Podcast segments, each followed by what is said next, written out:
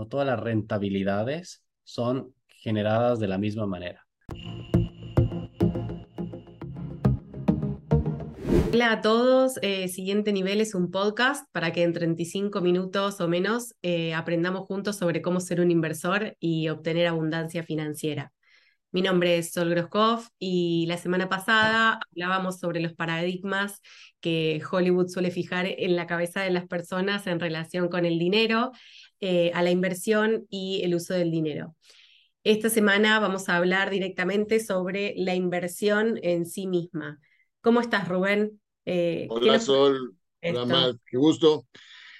Sí, creo que es fundamental que toquemos ahora un tema que nos va a llevar al corazón y al meollo mismo de la temática de la inversión y de los instrumentos que tenemos para alcanzar la libertad financiera o la abundancia financiera, siendo más prácticos, y es el concepto de vehículo de inversión.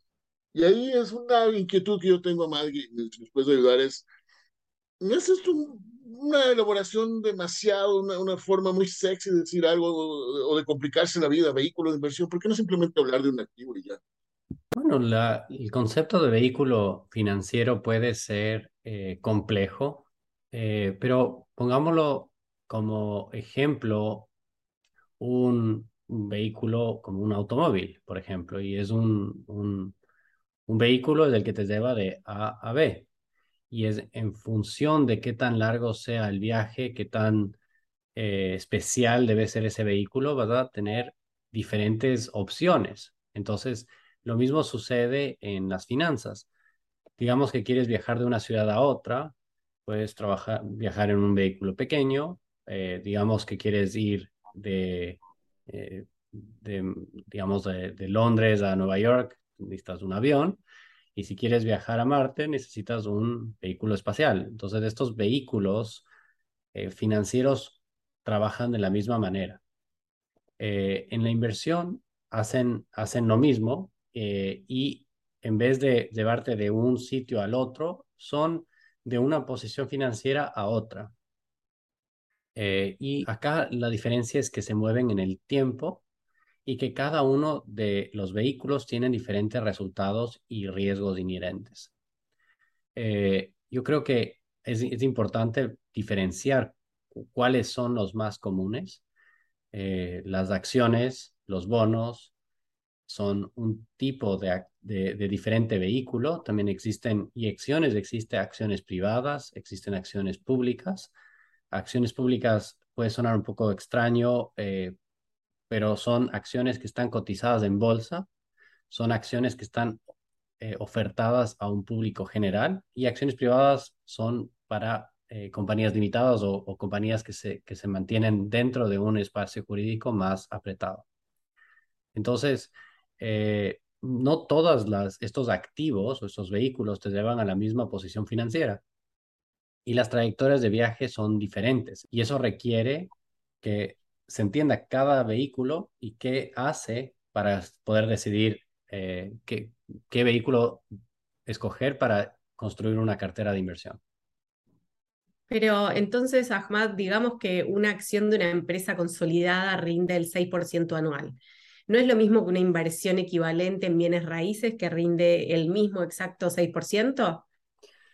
No, no, no necesariamente. Eh, creo que el fruto es el rendimiento, el cómo se llega ahí es la diferencia, la gran diferencia. Y usemos un ejemplo como Disney y bienes raíces. Eh, el riesgo es totalmente diferente. Digamos que las acciones de Walt Disney generan 6% rendimiento al año y una casa, un bien raíz, un activo financiero, un activo inmobiliario en Orlando rinde el 6% también.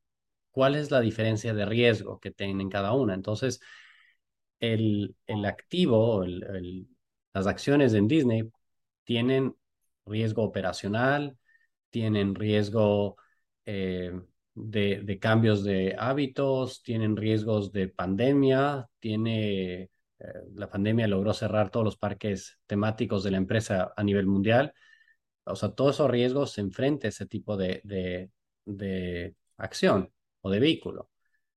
Al otro lado también tienen una marca muy representativa, tienen un negocio online, o sea, así como hay riesgos, también tiene sus beneficios. Nadie va a comprar solo por sus riesgos. Pero si compramos una casa en Orlando, ¿qué posibilidades hay que esa misma pandemia quiebre el negocio inmobiliario de Orlando? O sea, casi ninguna. Entonces, eh, no todos los riesgos, no todos los, perdón, no todas las rentabilidades son generadas de la misma manera. Entonces, si una persona quiere, imaginémonos un viaje, si, si queremos llegar a, de punto A a punto B en un camino eh, muy rápidamente, posiblemente necesitemos un tipo de vehículo o otro tipo de vehículo. Entonces, siempre tenemos que ver eh, que ese, ese cambio de vehículo, el resultado es el mismo, pero detrás de, del resultado tenemos que medir nuestra tolerancia del riesgo, nuestro tiempo y nuestro objetivo. ¿Qué es lo que queremos lograr con, estas, con este vehículo? Pero si, es, si vamos así de lo que entiendo, entonces yo puedo comparar dos vehículos de inversión y decir, ok, este vehículo de inversión es rentable, con una rentabilidad de 6%, pero no, este es más riesgoso. Y si así yo podría comparar todos los vehículos de inversión y podría decir, sacar pares, pares rentabilidad, riesgo, y decir cuál es el más rentable o el mejor, el más rentabilidad tiene a menor riesgo posible. Y en ese sentido a mí se me cruza la idea de, bueno, ¿por qué no todo el mundo entonces compra ese vehículo de inversión porque es el mejor? Porque no hay un solo tipo de vehículo de inversión, no entiendo. Claro, el, el, es que no hay, no hay mejor o peor en este mundo. En el mundo de vehículos, un Ferrari es mejor que un Toyota. Depende, depende de qué necesitas, para qué necesitas. Si necesitas un 4x4, el 4x4 va a ser mejor para ese tipo de, de circunstancias. Si necesitas ir a una pista a toda velocidad, un Ferrari va a ser mejor. Entonces, el término mejor es el que hay que tener mucho cuidado y además, eh, las circunstancias son distintas. Aquí se me viene una cita muy importante que debemos eh, acordarnos, que los vehículos son como los árboles, pero los inversores miran el bosque. Entonces, no tenemos que solo ver el árbol, y tenemos que entender qué hace cada árbol, pero nosotros como inversores tenemos que ver el bosque. Como inversores de siguiente nivel, vemos este árbol es para cierto tipo de aplicación, para cierto tipo de clima económico y las deficiencias de los, de los, de los activos inmobiliarios cambian de acuerdo a las leyes, de acuerdo al ciclo económico. Eh, la ventaja de esto es que todo el tiempo se está cambiando, entonces todo el tiempo hay que estar mejorando una cartera u otra. Y, y regresemos a algo más básico. ¿Cuál es el objetivo? ¿Cuál es el objetivo? ¿Cuál es la tolerancia de riesgo? ¿Y cuál es el tiempo que tiene un inversionista? Mm. Dadas esas tres variables, tenemos eficiencias y ineficiencias para cada inversor. Digamos que para un inversor que ha colocado 90% de sus portafolios, de su cartera de inversión en, en un activo muy seguro como son los bonos del Estado, eh, y el 10% ha puesto para ganar de forma rápida y de forma explosiva, un poco poniendo en, en, algo muy riesgoso, como puede ser eh, capital de riesgo. Para ese inversor, eh, el real estate puede ser no adecuado. Es como decir, esa persona quiere un Toyota, un 4x4, que nunca se daña, que siempre funciona y que, y que solo el 10% del tiempo necesita algo que vaya rápido y, y, el Toyota le puede servir para eso. Entonces no necesita tener el Ferrari, no necesita el Ferrari. Entonces para esa persona es un poco, es distinto que para, para otra persona no todos nos gusta la velocidad, no todos nos gusta la adrenalina. Algunos necesitan un avión como otros necesitan un, auto. Entonces, tenemos que entender que el vehículo de inversión conlleva y se escoge mediante el objetivo de esa persona. Básicamente es una estrategia de inversión y, y esa estrategia de inversión estará vinculada en qué punto yo de mi vida estoy. No va a ser lo mismo si tengo 25 años y quiero crecer rápidamente a que si tengo 35 y quiero empezar a, aterrizar. Totalmente. Y eso es algo que nosotros eh, somos culpables como, como industria, pero se está innovando.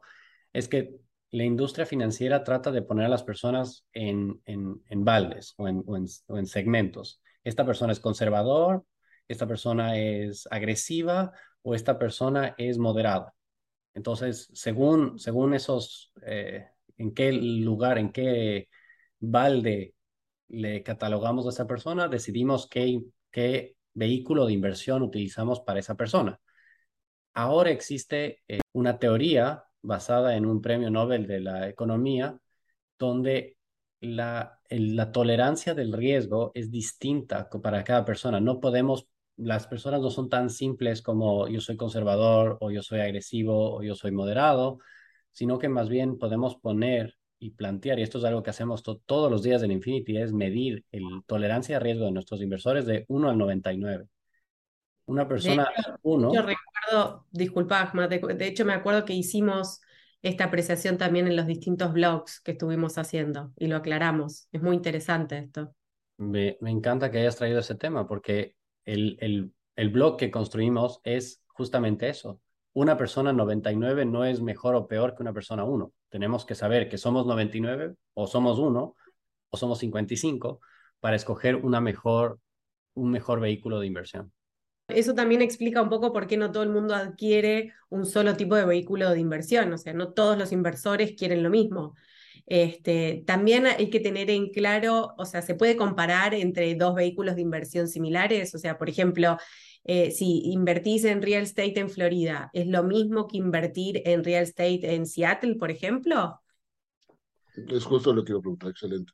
Eso es, eso es algo que hacen los asesores de inversiones. Nosotros estudiamos caso a caso, eh, como Infinity lo hacemos de una, de una manera exhaustiva, utilizando eh, algoritmos de estadística para entender si es que una inversión es mejor que la otra, porque para comparar manzanas contra manzanas se requiere de muchísimo conocimiento. ¿Cómo sabemos que una inversión en Seattle es mejor que una inversión en Florida? Cuando el producto es distinto, cuando el mercado es distinto, cuando las finanzas son distintas, cuando el equipo de ejecución es distinto. O sea, todas esas variables tenemos que ponerlas en una manera de computacional y, lo que hablamos la semana pasada. Las finanzas ahora son computacionales. Ya no es tengo una, eh, voy a medir hacia dónde está yéndose el viento y según mi intuición hago mis, mis decisiones. La, ese es el peor camino que se puede hacer. O, el, el, otro peor que también escuchamos mucho es, yo he escuchado que es bueno invertir aquí. Dejarme llevar por el el qué están diciendo. El qué dirán. El qué dirán o el qué están diciendo. Y más importante que esto, eh, que es, es el que quisiera topar el próximo podcast, es la, la teoría es clara. La teoría es clara. Imagínense que el mundo financiero es el más estudiado del mundo. O sea, el, el, los ojos de, de miles de personas están sobre cómo hacer más dinero. O sea, es, es el tema mm, eh, que atrae a muchas mentes. Eh, no, es un tema que, que consolida muchísimas personas. Entonces, la teoría es clara. Si nosotros seguimos el, podcast, si seguimos lo que decimos en el, en el, en el blog, si leemos los, los libros adecuados, si seguimos a las personas adecuadas, vamos a poder encontrar las respuestas. Las respuestas están ahí. O sea, aquí no hay que inventarse muchas cosas, no, no hay que ser un genio que tiene que hacer su investigación propia. Y hay miles de personas que lo están haciendo, entonces uno lo puede implementar. Pero ahí es donde está la dificultad. Y es tal vez respondiendo a la pregunta, puede ser un mejor vehículo, o sea, las acciones es un vehículo de inversión, la del bono es otro vehículo de inversión, criptomonedas otro, eh, acciones en China son otras, eh, minerales y commodities es otro, eh, bien raíz es otro, el, la dificultad y, y, donde Infinity eh, ha hecho su mayor valor es dar acceso.